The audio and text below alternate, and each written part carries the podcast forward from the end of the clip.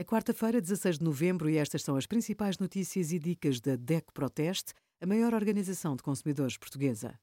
Hoje, em DECO.proteste.pt, sugerimos como poupar no aquecimento da casa, posso ser filmado no trabalho e a nossa ação Internet Lenta testa a velocidade da sua internet e saiba se pode reclamar.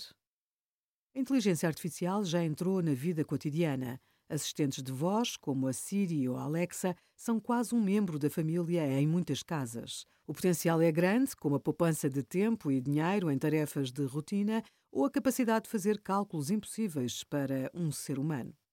Mas também há desafios e riscos que vão para lá dos cenários da ficção científica. A má utilização dos dados é um deles.